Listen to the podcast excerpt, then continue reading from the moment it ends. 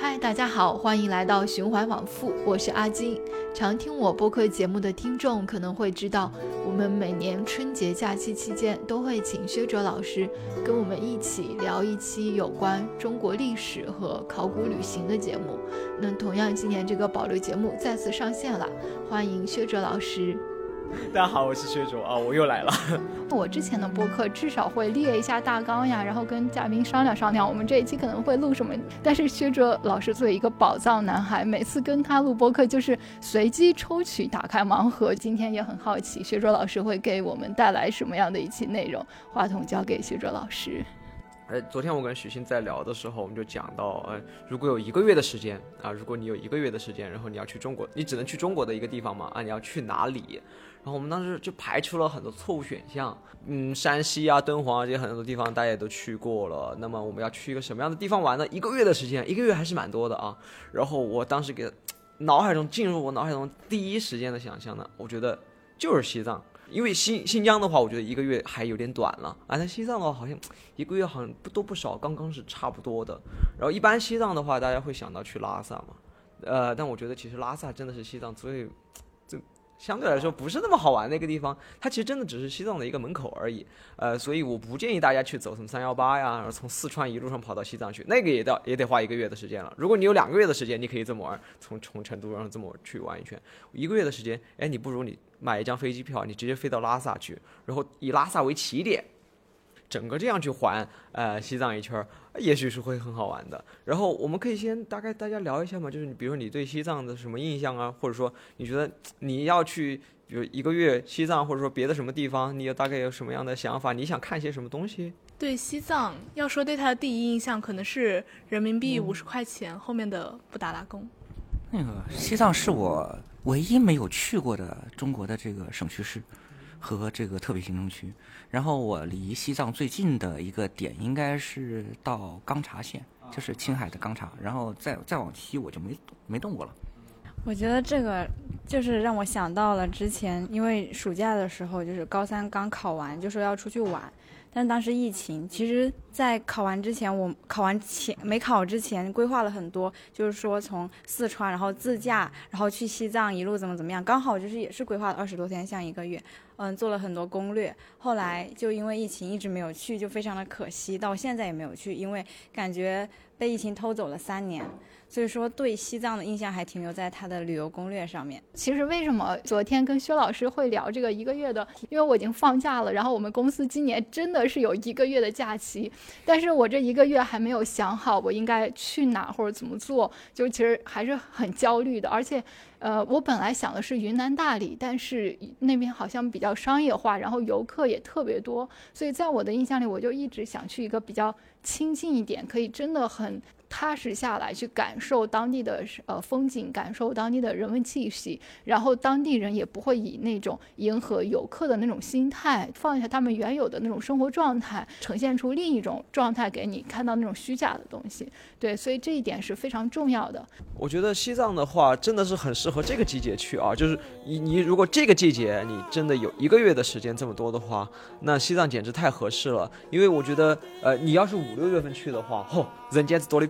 那个人简直特别多，就是你会很痛苦。你去布达拉宫，那真的是人挤人，人挤人的。但是这个年这个时候是它的特别特别冷的一个季节，然后你去的话，你发现哇，整个布达拉宫都是我的，啊，整个日喀则都是我的，就很爽啊啊！虽然说天气可能没有不是那么的理想啊，但是呢，整个的它的物价水平都回归正常，然后。它的这个啊酒店啊这些什么也都很便宜，当然也必然带来一个缺陷，因为在西藏啊，在西藏的话，他工作一很多都是四川人，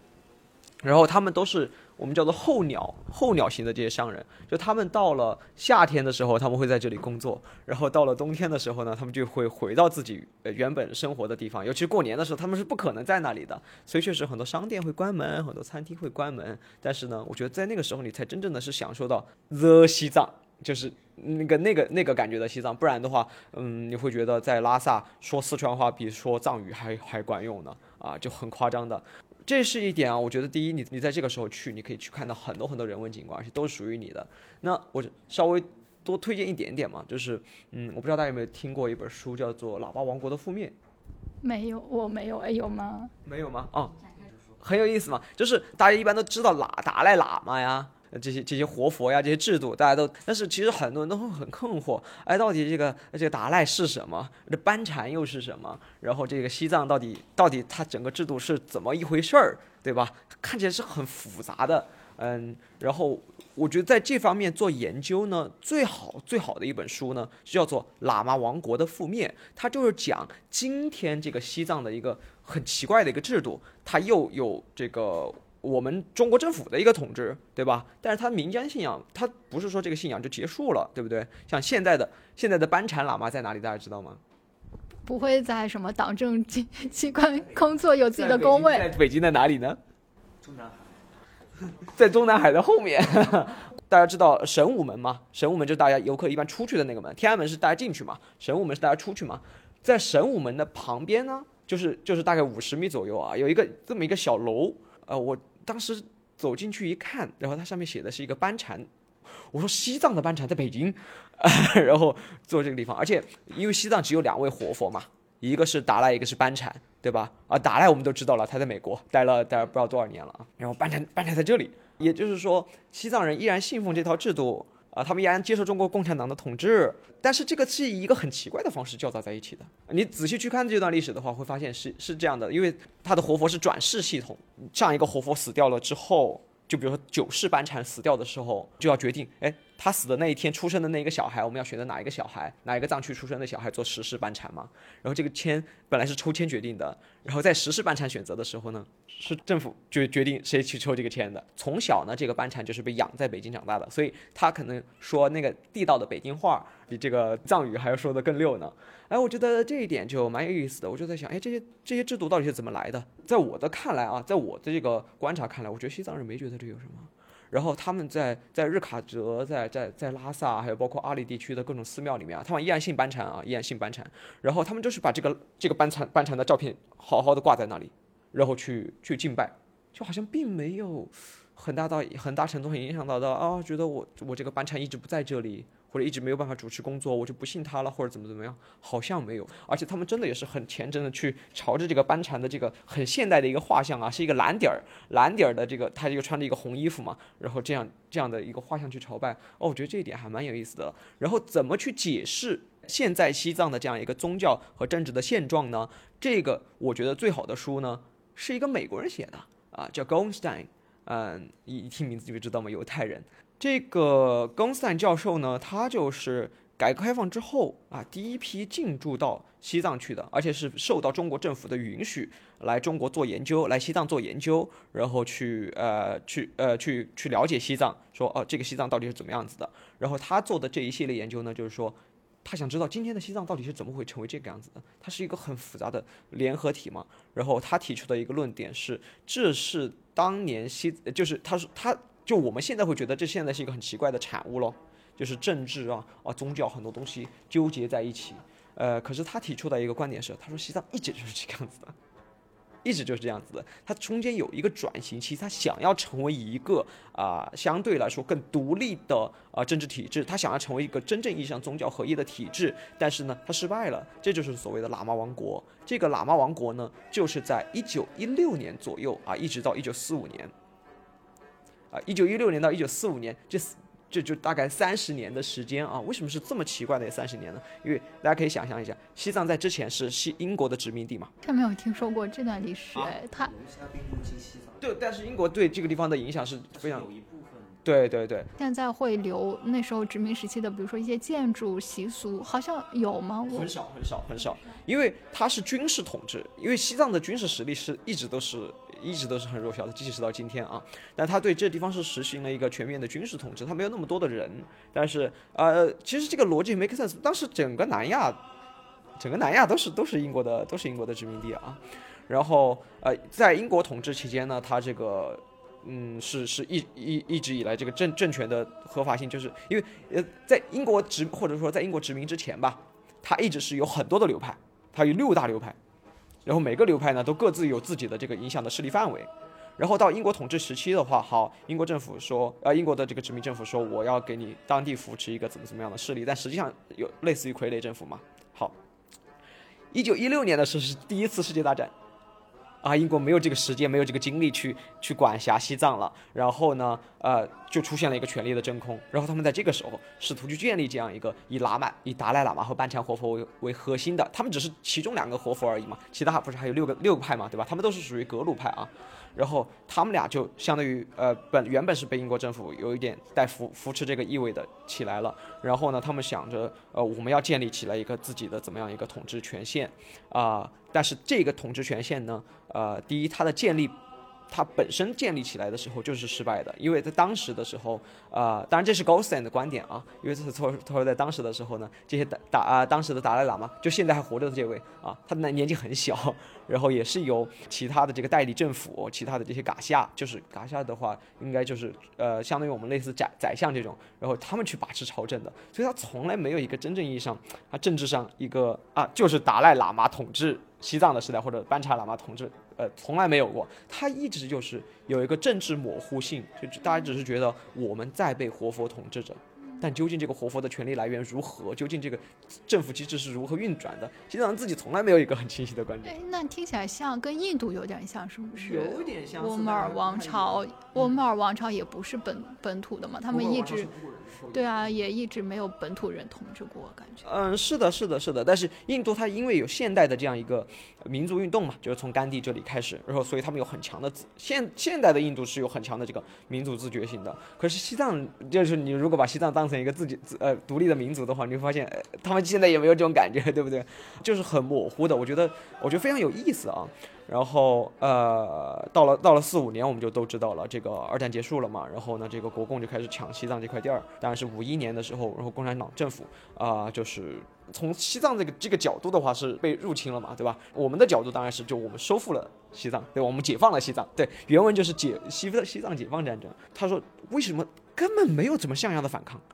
就直接就接受了这样的一个新的制度。还是因为从来没有过真正像望像样的啊一个一个一个自己独立完整的制度。如果西藏本身自己的制度、自己的这个权力结构是很 solid 的，对吧？然后你被打破了的话，那会像今天这个样子吗？会像今天这样子呃顺理成章的接受吗？啊，我觉得这个观点啊对我来说是相当有意思的啊。然后这个 Goldstein 教授呢，他在美国的一个农村学校啊教书，他太太呢是在我们学校的藏语系。当助教，我开始一直不知道，因为我们就是在美国的俄亥俄的一个很农村的学校里面，然后就每天就看到这对白胡子老头老太太，然后这个女的是一个呃藏族和尼泊尔的后裔，就是他的他的妻子嘛。然后说他怎么天天就搞些尼泊尔聚会啊，什么 Tibet 聚会啊，而且他干嘛呢？这呃，就美国还有这玩意儿，最我最开始觉得他们是很政治不正确的。然后，然后他们又特别热情，我就觉得他们他们什么也不是啊，就是哎呀，这肯定是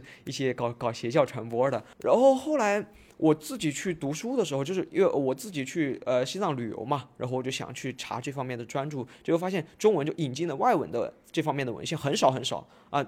最显著的就是这篇《喇嘛王国的覆灭》，就这个 g o l s t e i n 然后发现，咦，在我们隔壁的学校，然后我就看了搜网上搜了一下这老头子的讲课的视频啊，然后我说 him，even him，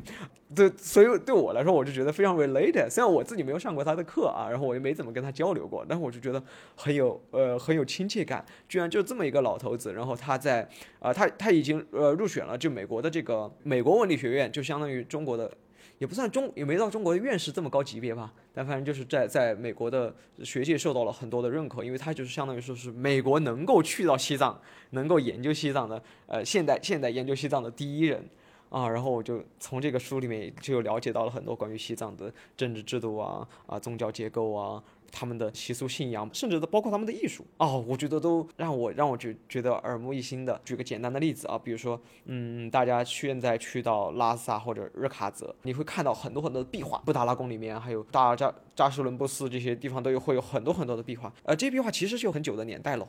啊，有很长很长的历史。西藏的历史并不短啊，你去看的话，你会发现，诶，这壁画特别特别的新。你比如说，你像去梵蒂冈嘛。对吧？那也是壁画嘛，对吧？你看到拉斐尔、米开朗基罗的壁画，那基本上它以前是什么样，现在是什么样。可你看到这地方，明明也是有几百年甚至上千年的壁画了，哎，好新哦，Why is it？然后你去问当地人的话，那那他们根本就没数的。我说啊，这个这个壁画也大概多少年了？他说啊，一万多年吧。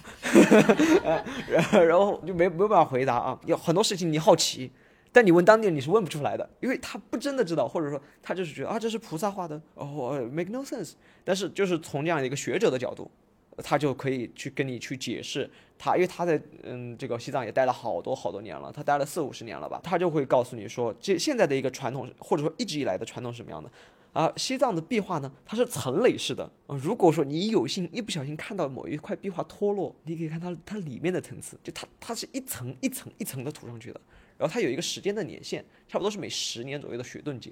他们就会重新的去大规模的去重刷这幅画。我现在觉得这是一个很傻的行为嘛？你真的就在破坏文物了啊！虽然说形制还是那个形制，但是你给它刷了新的颜料啊什么的，你就看不到那个嗯岁月沧桑的痕迹，对吧？比如说你今天要去看一个达芬奇的绘画。那个最后的最后的晚餐，大家应该看过吧？最后的晚餐，你真的要去米兰看，哎呀，那个简直破败不堪。就是因为破败不堪，所以那么多人去看。几百年的从文艺复兴到现在几百年的一个沧桑痕迹。如果你真的把最后的晚餐给刷新了，给它翻新了，那我觉得可能真的没什么人看了。哎，可西藏人不这么觉得。我们今天要把这些艺术品，我们说要修旧如旧，或者说照着它的原样，是因为我们觉得它是艺术品，因为我们觉得它是美学价值，因为我们觉得它的历史价值。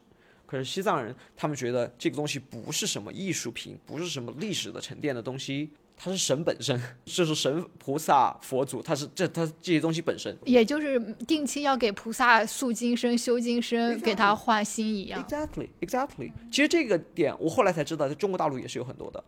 呃，就是在中国的平地、低地、低地上也是有很多的，就包括河北啊，包括山东啊这些地，很多地方都有。我说哇，这个啊，包括敦煌也是这样的嘛。敦煌的话，你可以看到一个很明显的，很多人都很讨厌敦煌的一些一些窟。敦煌有些窟一看那个水平超级高。比如说你去到敦煌五十八窟，敦煌二百二十窟，哇，那个水平简直高爆了。可是它有一些临近的窟，比如五十八窟旁边的一个五十六窟，哇，那简直丑到爆啊！就明明都是身高是一样的，那个形制都是一样，都是文殊菩萨，都是观音菩萨，可是太丑了，那颜色太艳了，然后那个鼻子、眼睛、嘴巴那都跟什么一样？为什么会这样呢？是因为敦煌在莫高窟啊，它在呃一九零零年被重新发现之后。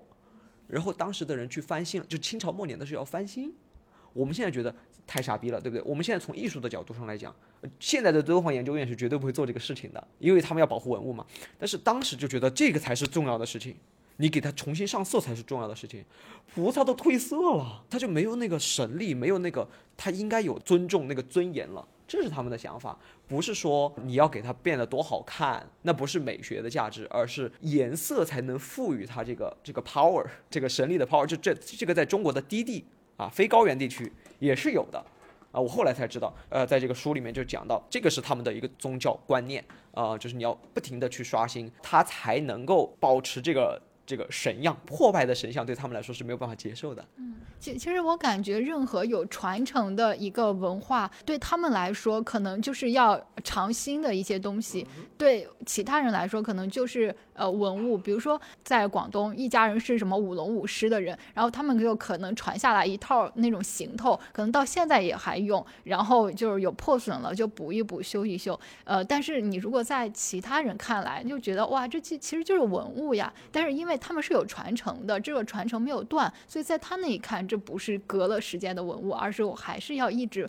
呃传下去、使用起来、用起来的这种感觉。我觉得就是我们上次讲过的那个特修斯之船嘛，古希腊有一艘船嘛，然后是一个英雄，他特修斯他用过的船，然后我们说这个船后来破损了，对不对？对，我们就会换掉一部分，换掉一部分，换掉一部分啊。那过，假如过了几百年、几千年，它这个船上的每一个零件都换掉了，这个船还是原来的那艘船吗？啊，这这我我我也不知道答案啊。但我觉得这是一个很有趣的一个思想实验啊。那我觉得这也可以让我们去反思啊，我们对于这些文物的一个态度，对吧？像比如说博物馆，就是一个很受争议的地方。大家就说，哎，你放到博物馆了，你确实能够把它保存的更好，很多人去瞻仰。可是，一个东西它一旦被放进博物馆，它就说明它死透了，对吧？它死透了，它它不是一个，它不再是一个鲜活的东西了，你就会把它，呃，真的意真正意义上供上神坛，而且你也永远无法去理解原来的那个 context 了。举个最简单的例子嘛，那帕特农神庙大家都看过了。帕特农神庙，希腊雅典的那玩意儿，对吧？它的主要的雕塑啊什么的都在大英博物馆。可是大英博物馆里面看起来那些东西就是很，它是很一个一个独立放在那里的，它没有那个 context。你单去看的话，你觉得啊漂亮，That's it。帕特农神庙自己还立在雅典的那个卫城上面。哦，你去看它帕特农神庙的时候，我觉得那个是很不一样的一个情感冲击。这种哲学问题，当然我觉得没有答案了，但是我觉得很很值得我们去思考嘛。到底什么是艺术，对吧？或者说，到底什么样才是传承文明的最好方式？是让它一直活下去，但是呢，把它所有的细胞都给它换掉吗？还是说，我们把它供进一个没有任何灰尘、没有任何细菌、没有任何病毒的呃这样一个这样一个博物馆的漂亮的玻璃柜子里面啊？We never know，没有正确的答案哦。但是呃，这是很不一样的态度哦，好像扯远了。我们回到说西藏的这样一个呃宗教观念，就是这对他们来说是很神圣的一件事情，就是一件大事儿啊。它有很多这样的一些观念，比如说它它的佛佛的图像，西藏的那那个叫那个叫什么来着？啊唐卡唐卡，对对对，大型的唐卡，他们都必须要必须要展出来，然后要晒这些唐卡。唐卡呢，就有点像我们的小卷轴，它是一个这样这样可以展开的一个。上面有菩萨呀，有佛祖啊，然后往往是佛菩萨、佛祖啊修道成佛的故事，哎，各种各样的菩萨吧，因为每个菩萨有不同的功能嘛。西西藏有两个很有趣的东西，一呃，我觉得应该是其他地方没有的，一个是唐卡，还有一个就是经幡。我还拍过一些非常好看的经幡图片。OK，呃，邱老师的这些图片我们依然会放在我们的公众号文稿和 show notes 里面，不不，就是我背后的这玩意儿就是经幡。就是一堆石堆、石堆、石块儿，然后上面有一些看起来像小彩旗儿的一样。对对对对，小小彩旗啊，对的。你看起来好像很凌乱，所有的经幡它内容都是一样的，都是经文。然后呢，所有的经幡都是有固定的这个形、这个这个顺序的，而且它顺序永远不变。我记得是黄、绿、红、白啊，永远都是这样的顺序。唐卡跟经幡呢，这两个都是它很独特的东西嘛。然后它们俩都有一个特，都有一个共性，就是很便携。嗯，这个经幡也很小，也很也很小坨坨的东西嘛。尤其是大家去登山的话，会发现很有意思。举我举个简单的例子吧，珠穆朗玛峰，珠穆朗玛峰有七个营地啊，珠登珠峰还是很困难的啊。虽然现在你有超能力的话，就是超钞票能力的话，你也可以上去，但是呢。在珠峰的大本营的第七营地，啊，就正常人上的第一个营地啊，上了大本营啊，就已经快死了，啊，上到二营呢，已经是人中龙凤，上到三营，呃，你需要专业的训练，啊，上到四营及以上的话，你就自求多福吧，啊，骨灰级玩家也可能变成骨灰的，好吧？好，在第七营的地方，都还有经幡，就就挂挂那么多经幡。就是说明你必须要，你必须要是一个哦，我我背了一个大包，包里背了很多经幡，然后我还要在那儿现场找石头，那那个那个是海拔七千多八千多的地方，你很缺氧啊，哦，你就就快缺氧了，你都还要把它绑在那里，嚯、大家可以想一想啊，而且西藏人真的是随随身会带很多经幡，你在任何一个咔咔果果的的角落里面，你都能够看得到经幡，尤其是在户外的时候。这个是他们很很很独特的一个地方吧，就是你真的，然后我们我们作为一个旅行者嘛，我们在我们自己在户外徒步的时候呢，我们最开心的一件事，在户外最开心见到的不是雪山，不是日落，不是这个漫天的繁星，我们最开心见到的是两个，第一是牛粪，第二是经幡，因为就说明我们在正确的路上走着。啊，你见到牛牦牛粪了，说明啊你这条路是对的，牦牛都经过，我也能过。好，第二是你见到经幡了，说明曾经有人来过这里。就如果没有经幡的地方，一定是人迹罕至的地方啊！就经幡的作用就是这么这么的离谱，啊，哎，那我们就不禁要好奇，就说，哎，为什么？为什么要搞这么这么复杂的东西？这个经幡呀，又是又是对，对于放这个人，他对他来说意味着什么？是啊，是啊，是啊，是啊，这就是我这个我们就要提到的是西藏跟我们非常非常不一样的一点啊，广袤的西藏大地，呃。除了极少数、极少数，呃，还在做农业的人，种种青稞呀，就是在在拉萨呀、日喀则这些地方种青稞的人，其他都是游牧民，都是游牧民，啊，这是他的这个主，就是是放牦牛啊，放放这些山羊啊，这些什么的，啊，这个这个是他们的绝大多数人口就就是这样的。那么对于这样的人来说的话，逐水草而居。因为西藏上面的草是很少很少的，你你比如说你在你在你在蒙广阔的蒙古草原，你几百头羊几百头牛啊，你放放在这儿放完了，去下一个地方很近。可是对于西藏人来说的话，每一次哦完蛋了，这个牦牛这个羊把这个被这片地儿吃完了，，it's long travel，那就是一场奥德赛啊。你你得去下一个地方找一个能够给你足足够水草的地方，呃，来养活你的这些牛羊群，不然你就死了，不然你你也活不下去了，你经济支支柱产业就没有了。所以西藏人常常要被迫啊长途旅行，但是高原上的气候是变幻不定的，我们平原上就是可能广东，当然广东也比较离谱啊，广东就昨天是夏天，今天就是冬天了，呃，可能在但是在西藏。早上是夏天，冬天是呃早上是夏天，然后早上是冬天，中午是夏天，都很正常。然后早上是晴天，突然下暴雨下冰雹，很正常。那个自然是非常恶劣的，就是极极度恶劣，不只是说它紫外线强，不只是说海拔高缺氧，而是这个天气啊，真的就离谱。呃，当然很多历史上的登山事故也都是因为突然降温，不讲道理的，突然降温，然后一一一整个一队的人都死掉，啊，很正常的。那么在这种情况下呢，呃，我觉得他们对于自然有一个和和我们非常不一样的态度，他们极度的，呃，极度的敬畏自然，然后所以他们总是要在开阔地，就是相对来说视野比较开阔的地方呢，要挂上经幡，因为他们觉得开阔的地方我就可以向神祈求，你在一个很狭窄的地方，那就那个信，相当于信神收不到这个信号。啊，所以他们往往会在开阔的地方啊，比如说面对一个雪山或者面对一个圣湖的这个地方，比如冈仁波齐，哇，冈仁波齐简直是经幡重灾区啊！那个地方经经幡已经过过载了，就在这些地方呢，就要挂经幡，这是他们祈祷的一种方式。哦，也像一个小祭司坛一样的。是的，是的，是的，而且他们呃，就有点像什么穆斯林做武功一样啊！大家知道穆斯林每天要祈祷五次，呃，好的好的穆斯林每天要祈祷五次。那么，作为一个这虔诚的藏传佛教的信徒呢，你也是这样的，你是需要挂好这个经幡之后，你不是说我在这里挂完了我就结束了，你要在这里留守一天，长时间的去祈祷，反反正不管祈祷哪个佛哪个菩萨吧，我的牛羊不要死掉，我不要死掉啊，我的这个经济收成，还有我的家人随随着我一起走的家人，能够继续活下去。然后这个是经幡，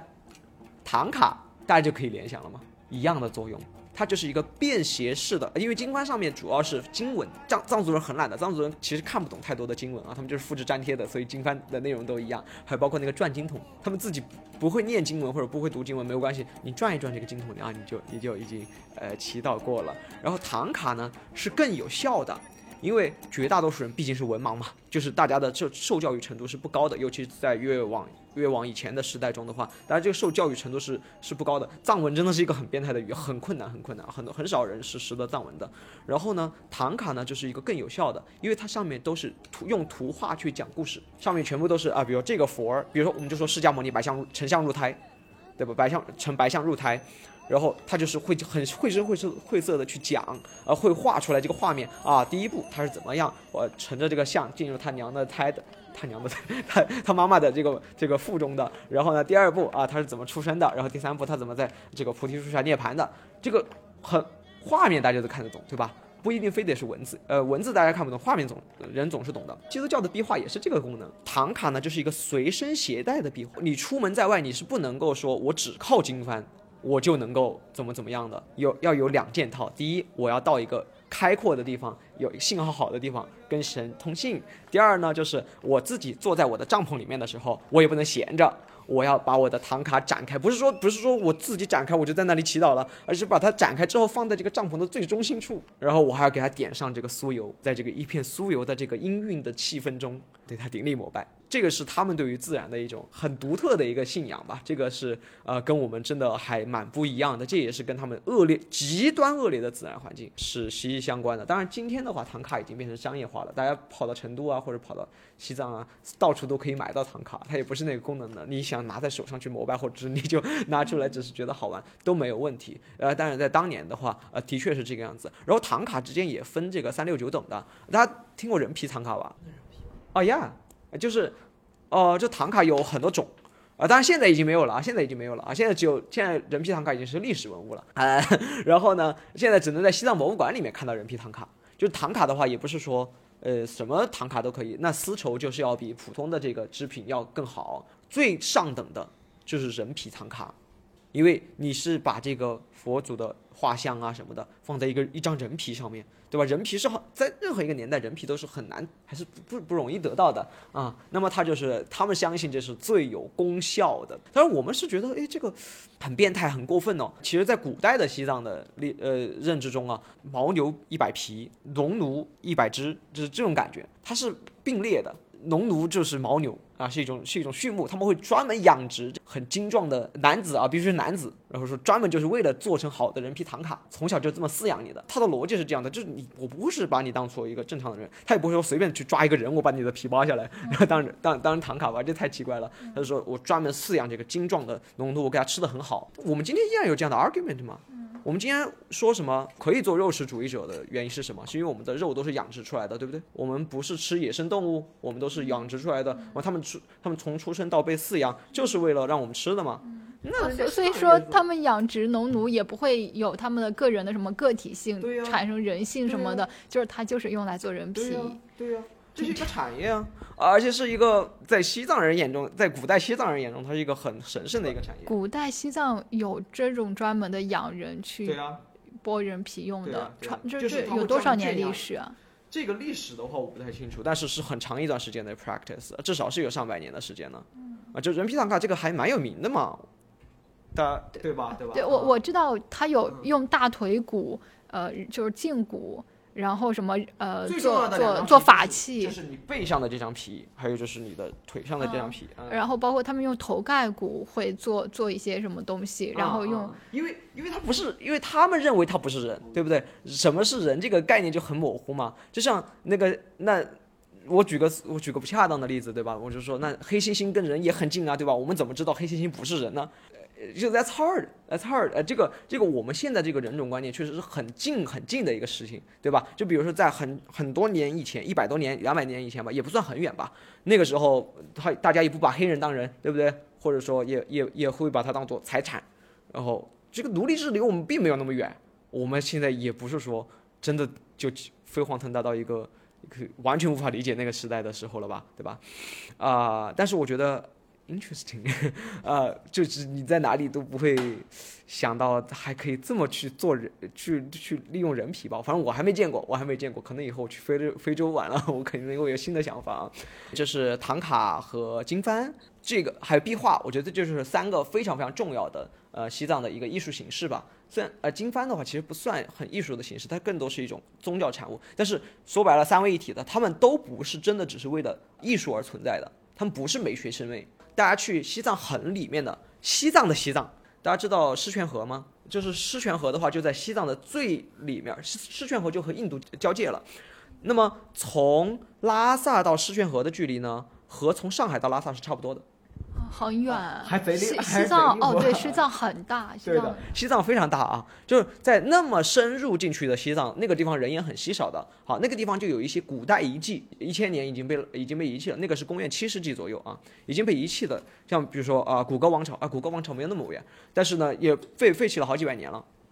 哇，你去看那些艺术品超级精美，没有被维护的，它它气候很干燥啊，就像埃及一样，敦煌一样，它很好保存，那些被遗弃的艺术品觉得简直美绝了。那比拉萨、日喀则，我觉得单从艺术上、审美上，那不知道高到哪儿去了。就会好奇，这西藏人在干嘛呢？越写越画越丑。但这里面的逻辑其实是，因为它依然鲜活，它依然富有它这个宗教意味。即使是布达拉宫这样，现在已经被已经被商业化了嘛，对大家都是去布达拉宫旅游的，但是它依然要不停的去翻新翻修里面的这个这个绘画作品，这些壁画，然后包括这些佛像，他觉得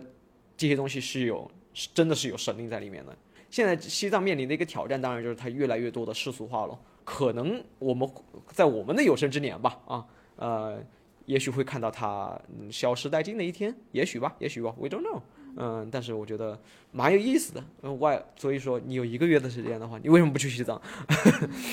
广义上的藏区的话，还不只是包括西藏。西藏的话，很粗略的被分为四个藏区。四川的藏区呢，我们叫做康巴藏区；云南的滇藏区。然后呢，青海的藏区、西藏的藏区其实彼此也也不认同对方啊。拉萨普遍被认为是和日喀则这边非常非常不一样的，虽然他俩隔得很近，但他们俩觉得自己像是两个世界。日喀则也是崇奉的是班禅，拉萨崇奉的是达赖。大西藏本身也是非常不一样的，但是呃，他们之间有一些共同特点啊，我觉得都真的都很好玩。有你不是不是说完全共通吧，但是你能看到一些一些特点，就比如说不不管你看到西藏去旅游的朋友圈，都会都会说啊，这是一个什么神湖啊，这是一个什么神山，好像湖君都是神湖 啊，神山君都是神山一样啊，这也是他们的一个。很很独特的一种一种观念吧。其实我觉得这跟中中国的传统是有一点相似的，因为我们也会赋予一个山，一个一种神态嘛，比如说泰山，对吧？我们会觉得泰山是封禅的，给给帝王加增加这个合法性的。那西藏这个更夸张了，他们就会觉得这个山啊，他他不是说这个山是哪个菩萨、哪个哪个佛祖保佑下来的，但是他会觉得这个山本身，它这个山是神本身的一个模样，或这个湖本身是一个神的模样。它不是说，因为中国是说我们哪一座山，比如说这个峨眉山是普贤菩萨的道场，对吧？或者说哪呃这个这个哪个山是观音菩萨的道场来着？普陀山是观音菩萨的道场。那我们是说这个山背后有人儿，背后有神。西藏不是这样的，他是觉得山就是神本身，尤其是在滇藏区啊，这一点是特别特别夸张的，到处都是神山、神瀑啊、神湖。那那他们是觉得。有一种有一种自然神神的观点，这个其实跟他们的本身的佛教信仰呢是没有很没有细密的联系的，呃，就是它源自于两套不同的系统，因为佛教当然是一个外来的宗教喽，呃，这个这个自然更接近自然神的这个论点呢，是他们更更原本的一个宗教，原跟他们更我觉得更接近他们原始的一个。宗教那那西藏的原始哦，就是西藏本来有原始宗教，后来又融入了佛教的东东西，因为佛教是传进来的嘛。哦，所以现在就变成了藏传佛教，也就是这两个融合体的一种感觉嘛。是的，是的，是的，是的啊！藏传佛教的话，你你你想一想，就是如果说西藏本身什么也没有的话，那佛教传进来当然是应该是比较原汁原味的才对，对不对？因为啊，fun fact，藏藏传佛教的话，大家直觉上会认为是从印度传过去的，因为它跟印度很近嘛。但实际上不是啊，呃，实际上它这个传播路线是非常曲折的，它是从印度啊传到中亚，就是贵霜帝国，现在哈萨克斯坦那一截，从哈萨克斯坦传到新疆，从新疆传入长安，长安传入四成都，从成都传入拉萨，就是其实他们直线距离，呃，比如印度跟着跟着西藏就隔了这么远，就隔了这么点距离，但实际上这个传播路线是这个样子的，所以它其实更接近更接近这个我们的佛教。而这一路下来，又融合进去了好多杂糅进去的文明之类。Exactly, exactly，是这样的，是这样的。而且感觉你刚刚提到他们呃崇拜神山啊、神湖啊这些，呃，就是西藏本来的这种原始崇拜。其实中国本来的原始崇拜，呃，我们且不说什么道教、儒家这些东西，它其实有那种类似萨满，萨满其实也是对，也是对自然神力的崇拜。当然了，当然了，当然了，尤其是游牧民族是很容易崇信萨满的。嗯，这个有一个人类学理论叫做呃连续的世界。呃，就是我们现在就，比如比如说基督教就典型的叫做不连续的世界，就是我们的领域，我们活着的领域和神活着的领域是没有任何联系的，就是是神在一个遥远、永远不可能触及到的时空在遥控我们。嗯，是的，就是我们来地上是来呃传福音的，但是你需要有一个彼岸，就是此岸跟彼岸的感觉，而且是神，只能是神派他的儿子来。对吧？不能是我们拍 我们，那那那是大逆不道了，对吧？这是不连续的世界，世界是割裂的，啊。但是呢，在西藏人或者传统的中国北方的这个萨满教里面的话，它这个世界是连续的，是万事万物之间呢都是有神明的，就它背后都是有联系，它不是一个割裂的世界。就比如说最简单的例子吧，就呃萨满教在打猎之前嘛。都要靠一个萨满去传去去传巫，对不对？这个萨满就说：“我现在不是我了，现在是一个什么什么牛神、羊神，都狩猎神。然后呢，我告诉你，你这次打猎你会成功，或者这次打猎你别打了，你会你会呃死无完尸。”是这个样子的。哎，我总感觉他这样的，就是说，你刚刚说到一个萨满，一个通巫者，他去跟这个所谓的自去自然的这一部分去沟通，就好像呃，我拿取这个东西是跟自然交换或者索取一部分，但自然也有这个预备的东西给我们，他会让渡这一部分来滋养我们，但我们是取之有度的这种拿。是这样的，是这样的。包括商朝也是这个样子的。嗯，大家有看过甲骨文吗？啊，对吧？安阳的那个甲骨文真的很离谱啊，屁大点事儿都要 都要去都要去问自己的祖先。呃，祖先啊，祖先啊，我今天到底应不应该跟我呃跟应不应应不应该就是做做什么事情？比如说比如说沐浴啊啊，比如吃饭啊，我说我今天到底应不应该吃这个，应不应该吃那个，他都要问。我说那祖先多多烦啊，对吧？但是他就是相信，他就是相信说，我跟祖祖先的世界是连续的，就我们之间是有这个直接沟通的。人不是死了之后就就就没了，或者进入到另外一个永远不可触及的领域了，而是这个祖先随时在我身边。呃，我再再讲一个 fun fact 啊，我们管今天安阳那个地方叫殷墟嘛，我们在那里发现了很多很多的，我们也发现了很多很多的墓葬，那个富豪墓。历史上也确实说这个地方就是殷王朝的都，呃，就是殷商王朝的都城。可是我们没有发现宫殿的遗址，我们只在这里看到几个陵墓一样，就是最多是给这个坟墓修的上面的一个小塔塔房子。可是没有没有宫殿，没有一个像模像样的故宫啊，这个阿房宫啊。因为虽然很多宫殿早就毁了嘛，比如说这个大明宫、阿房宫早，呃呃阿房宫也没发现啊，大明宫早早被毁了。大明宫的遗址在哪里啊？因为你想你要造那么大的一个柱子。你这个地基是要很深厚的，对吧？比商朝更早的夏朝二里头，对吧？呃，但二里头是不是夏朝不好说啊？二里头是发现了宫殿的遗址的，就那个那么大个柱子，很明显一肉眼可见就是宫殿。殷墟没有发现任何的宫殿遗址。哇，这个这个考古学家是很懵的啊！当然现在也没有一个明确的答案，说到底是什么，到底是为啥？应该应该这么这个地方出现这么多东西，它应该就是就是就是商王朝的商商王朝的都城啊？那怎么回事呢？商王朝的权力中心就就怎么就只有一片坟墓呢？然后一个哎很有名的历史学家他的一个解释是，因为殷王朝的首都就应该是这样子。他说：“因，他说商朝是一个鬼气森森的一个王朝，他的全部的权力的合法性就建立在他跟祖先的联系上。嗯，那就感觉他像是一个宗教立国的感觉。是的，是的，他是在这这，当然这是一个假说了啊，这这这是一个假说，那就是说，啊，商王朝的首都就不应该是一个富丽堂皇的人间的活给活人的一个宫殿，嗯，而是一堆死人的坟墓。但这些死人的坟墓不是我们现在觉得的，我跟死人之间是有一个距离的，对吧？而是。”这个活人就住在这些死人的陵墓里面，呃，这个陵宫里面。天哪！啊，然后呢，这才是我政权合法化的一个一个强力来源，因为这样的话，我可以随时随地的跟我祖先沟通。因为商王商人是非常非常相信自己祖先的这个是这个力量的，就是祖先祖先能够保佑我做一些，所以他们凡是反打仗，国之大事在祀与戎，对吧？祀与戎一天可以问十遍，啊，比如说最离谱的打仗的时候，不是说打仗问结果问问问呃问问打不打问结果，而是打仗了我应该派谁。然后我应该加一个人吗？少一个人吗？就是我应该杀多少战俘吗？怎么样？全部都要问，全部都要问啊！所以说是浪费了那么多的龟甲和兽骨啊，全部都拿去占卜去了。但是这是这个假设，我觉得好有好好有意思啊！这个就刷新了，可能如果真是这样的话，那真的刷新我们对商朝的认知，对不对？那就我们就看到中国至少在商周之际，那可能会是有一个巨大的变革的，从一个连续的世界进入到了一个非连续的世界。因为到了周朝什么子不育，怪力乱神了。嗯，对我不聊这些，哇，那在商商朝怎么可能啊？商朝商朝是啊，今天要不要上厕所啊，祖先？然后我就就就就是就就这么离谱，对吧？子不欲怪力乱神，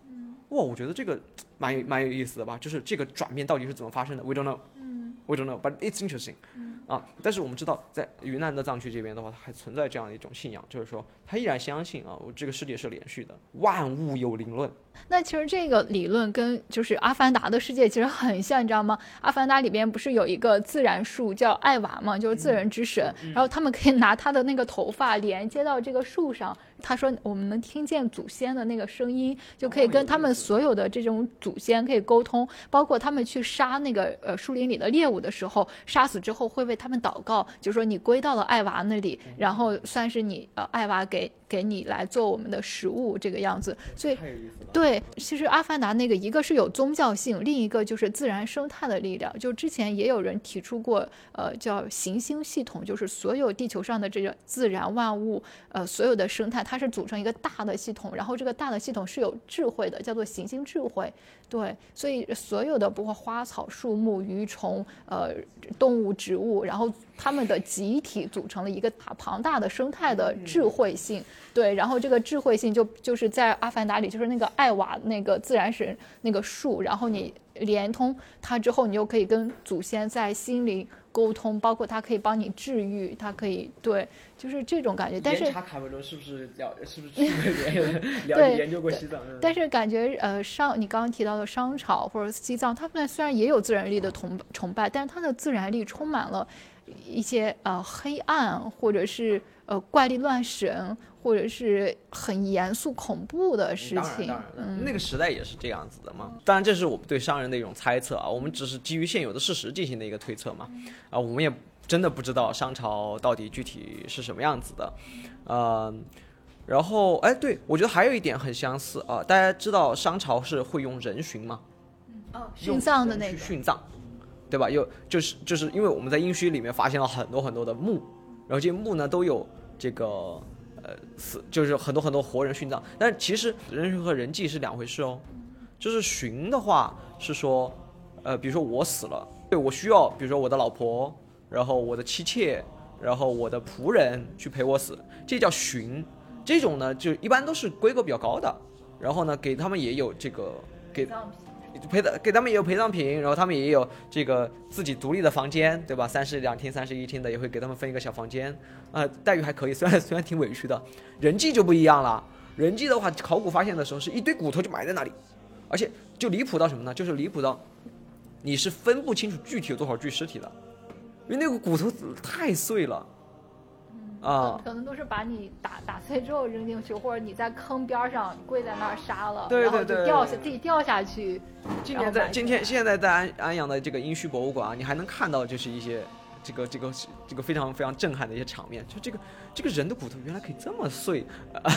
然后然后你完全你拼不出来一具尸体，对吧？就你很难拼出来一具尸体，你要光靠拼尸体去认的话，数量很麻烦。所以考古学家怎么认定这里到底有多少具尸体的呢？只能通过头盖骨，头盖骨，对，只能根据看这里到底有多少具头，然后来算，呃，就那两两种完全不同不同的制度嘛。然后呢，考古学家们就联系，就研究了这个制度，哎，发现，哎，人寻归人寻啊，人寻的数量是很少很少的，一个人能有多少老婆嘛？能有多少妻妾嘛？对吧？能有多少这个仆人嘛？不多的，而且还要陪葬的仆人不多的啊。但是呢，人祭，嚯，动不动几百。动动不动像比如富豪上千啊，富豪的墓里面上千的这个陪葬，但是在陪葬的时候，还发现甲骨文里面也有同样的这个记载，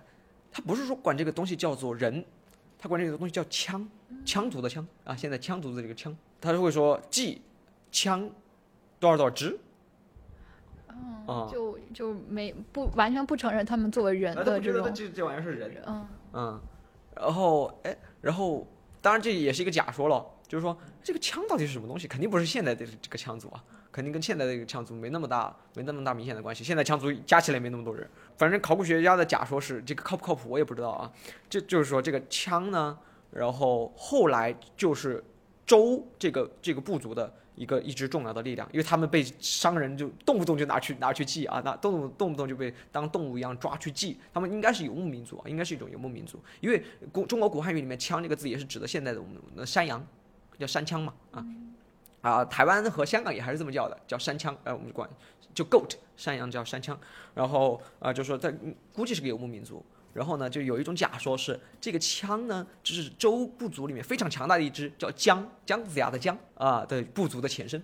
呃，因为一直被边缘化、被排挤、被用来当当奴役，所以他们奋起反抗，然后跟着这个周的部族，然后去呃去推翻商的这个这个统治，当然这是一个。有意思的假说啊，没有任何证据，但我觉得 interesting。然后这个“枪”和“将”这个字呢，确实是不管在古汉语还是在现代汉语里面都非常非常相似的两个字啊。你一不一笔写错了，它就变成从“枪”就变成“江”了啊。你可以想象一下，在甲骨文里面，对吧？而现在中文也是一样的，很像很像的两个字啊。对，江。然后周朝建国之后，江就变成一个非常重要的姓，比如说山东的齐国，嗯，对吧？就是最早是最早是姜姓的，对吧？就我们就看到商对这个羌族也是一个，嗯，好像或或者对羌人吧，所谓的羌人也是一个动物般的态度，跟藏人对对待他们的这个这个人皮藏卡的制制作原料也是一样的。哎，我觉得哎蛮有意思，可能可能你你想要更多的去了解中原，就是汉族人嗯的古代历史，你可能也得从呃他们这里。呃，去研究，所以这是这也是我觉得人类学的好玩之处啊。我们不是说非得去研究一个，呃，我们我们研究一个古老的部落，就只是为了好出于好奇而已，不完全只是这样的。有可能它可以给你带来一些完全不一样的一些 insight。比如说，如果现在西藏完全现代化了，对不对？我们我一一点研究这些东西的线索都没有了，那我们就只会骂说，哦，敦煌的那些清朝艺术品垃圾，我们不会有其他任何的观点了。我们的观点就会变得非常非常的单一。但我觉得人类学。或者说历史学、考古学真的给我们提供了好多哇多元的视角你，觉得原来这个世界是这个样子的。所以，嗯，我还是强烈建议大家，就是有时间，你有一个月的时间的话，嗯，可以去这些乱七八糟的地方，哦，去真的去呃去去看一不是，我很想问大家，听完这一期还想去西藏旅行吗？反正我有点害怕，我感觉。又不是现代的西藏，现代的拉萨的话，真的就像一个普通的五线城市一样了，嗯，比就中山好一点吧。呃，对，现现代的话都已经是很成熟游客化的了。当然，你越深入西藏的话，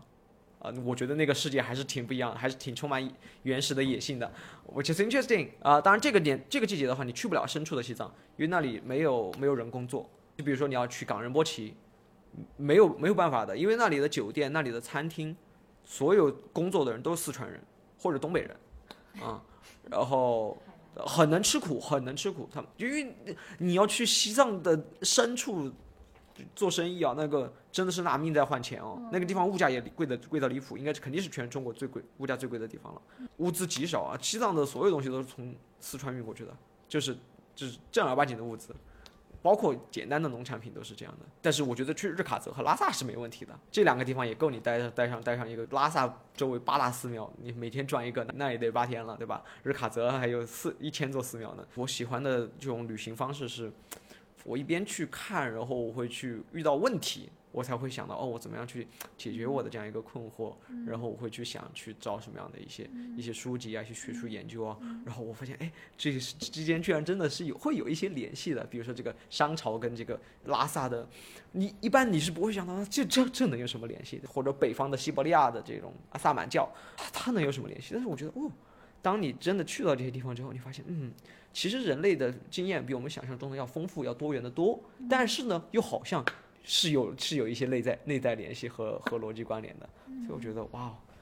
嗯，对我我我觉得这一期真的很有意义，因为现在所有的我们以前想象的这种边陲地区原来保有的文化呀，这种传承性的东西，现在完全被商业化整个就覆盖掉了。那今天薛老师从呃古代西藏的制度啊、文化、他们的信仰、他们的日常仪式里面，帮我们还原一个古代西藏，我觉得这才是我们真正去西藏去旅游的一个意义所在。啊，然后说到人类的共性的话，我觉得确实还有很还有一个很有意思，因为我们刚刚说的是人世界连续性的世界，这是最开始大家都是这样的嘛，然后到后来大家逐渐都进入到非连续性的世界，对吧？后来逐渐都进入到就比如比如说一神论，或者甚至是无神论，最开始从万物有灵到到后面大家都消失，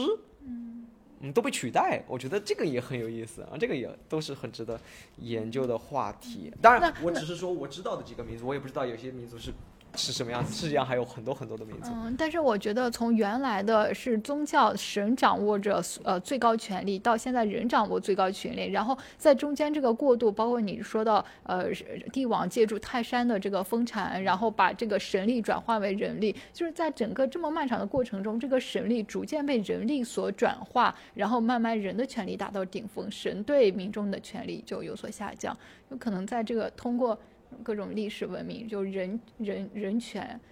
就不知道这个到底是了怎么发现、怎么出现的。因为商朝的话，甲骨文里面也有一个很明显的一个特征，我们在殷墟发现的是上万片的甲骨嘛，各个时代的都有。然后大家就发现在，是在帝乙的时候，呃武丁之后啊，在肯定在纣王之前嘛，帝乙的儿子叫做祖甲，商朝的商王的名字都带一个甲乙丙丁，反正天干地支的这种东西啊。祖甲到了祖甲这个统治者的时候，应该是发生了一次改革，因为我们前面说的是商人是大大屁大点事儿，随时随地都可以占卜，都要问祖先。好，到了祖甲的时候呢，我们就发现，嗯，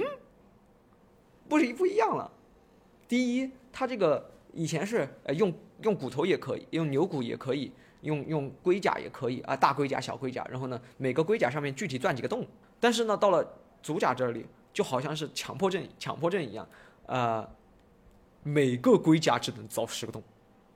就每个甲只能占占卜十次。好，然后呢，问的问题呢就大幅度的受到限制了，不能再问今天可不可以上厕所了，不能再问今天可不可以夫妻行房了啊，就只能问什么战争啊、祭祀啊这些这些这些大事儿了。祖甲之后就很神奇，根据现在考古学家发现的嘛，一代一代的不一样。就比如祖甲是这个样子的，到了下一个呃国国王的时候不是这样了，啊又又回又回去了，又回去那个很随意的方法了。再下一代又回又回到祖甲那个样子了，啊再下一代也是，就呃呃就呃历史学家把它称之为一个假说，叫做足甲改革，就觉得是足甲换了一个方式让这个东西进行革新，他想要把这个人神关系做得更加的规范。因为这个时候离商王朝的灭亡啊也不太远了，嗯，那但是说这是不是跟王安石改革一样？然后这个也也一定程度上导致了商王朝的覆灭。当然也有很多种说法，也有一个历史学家也是我的，他是巫洪先生的老师啊，张光直啊，张光直先生他就说双部族替代论，就是说商王朝不是一个部族这样兄宗弟及下这样这样一成一代一代继承下去的，而是两个部落轮流掌权。一个叫甲部族，一个叫乙部族。商商王的名字都是这么这么命名的。比如我们很很很清楚那个纣王嘛，大家知道纣王叫什么名字吗？在史书里面叫帝辛，啊，对吧？辛亥革命的那个辛，这也是一个天干地支的一个纪年，就很神奇。他们觉得排号呢是有研究的，因为这个帝辛这个名字我们都从甲骨文里面也确证了的。然后张光直先生就说，哎，有些号呢永远只有单数位的国王才有，有的号呢永远都是这个，比如乙，永远都只有这个双数位的。当然，这个这个统计不一定完全嘛，因为我们发现的也不是说发现了所有商王朝的这个世系，那他就觉得，哎，那是不是有两种不同的部落在轮流执政，就有点像美国总统竞选一样，哎，四年是共和党，四年是民主党，四年是这个党，四年是那个党，呃，可能这才是商王朝执政的一个本质。然后，但我觉得很有很有意思，这个真的很有趣。这假说嘛，假说嘛，这对于商王朝来说，基本上什么东西都是假说啊，没有什么东西是确证了的，是越挖出来越多疑惑。你说，如果这个假说的话，他为什么叫祖甲是吧？是吧？他可能就是像高太兴那种篡位者，然后我先上台，然后我再让给段家，然后你再给 我，你再给我高家，我再给你，是吧？有可能，有可能是这样的一个玩法。根据后世的情况才提出来的嘛。如果后世完全没有发生这种情况的话，历史学家倒也没有那么大的想象力。但我们就知道，至少能够明确的是，在商王朝的时候，这个信仰是产生过波动波动的。就它不是铁板一块，就是说哦，商人就那么相信自然，相信祖先。这个特别有意思，因为我之前做过一个作业，就是研究甲骨文的那个医医学文化，然后当时就是分析他们，嗯，治病了他们会怎么办？他们首先可能会问，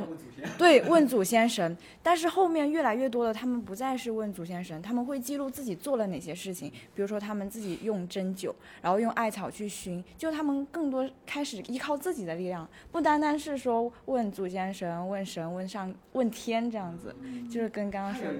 但但是如果每次问真的是效率不高，你看像我们基督教里面，我们的呃圣经里面，它我们其中有民数记和列位记，在这两章里面，它就会告诉你说你找大麻风病了怎么办？你要把它隔离出去，然后要清洁，要要隔离，要怎么着的？就是他就会人就会把那个经验，就是衣食对衣食住行呃一一就事无巨细的就给你写清楚了，你就不用一遍一遍去问了。这也可能是他们文字进步的一个道理，因为因为如果你没有文字的话，你是记录不下这样的经验的，对吧？而且我们很清楚，文字应该是商人的祖先发明的，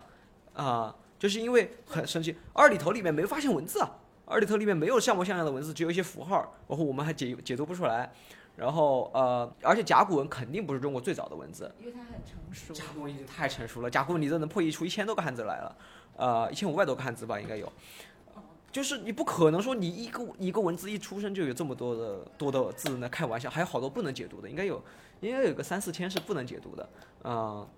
当然这个文字具体怎么来的不知道啊，但不可能说从甲骨文这里开始，应该是商人的祖先发明的，那么具体在哪里呢？然后猜测啊，历史，因为其实中国的地下已经被挖的差不多了嘛，那么唯一挖不了的呢，就是这个黄河下游的这个冲积平原，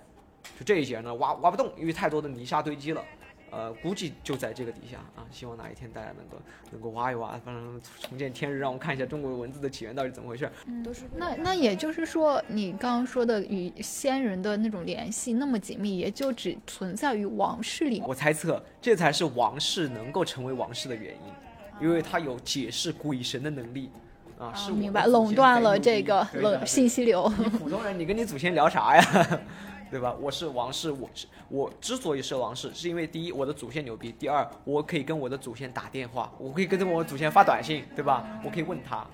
这就是他们权利合法性所在了。我觉得是这样的，当然这是假说了啊。OK，好好，那再次感谢薛老师和大家。好，那也祝大家新年快乐，好好享受你的假期。耶，去玩吧，大家耶，拜拜。拜拜。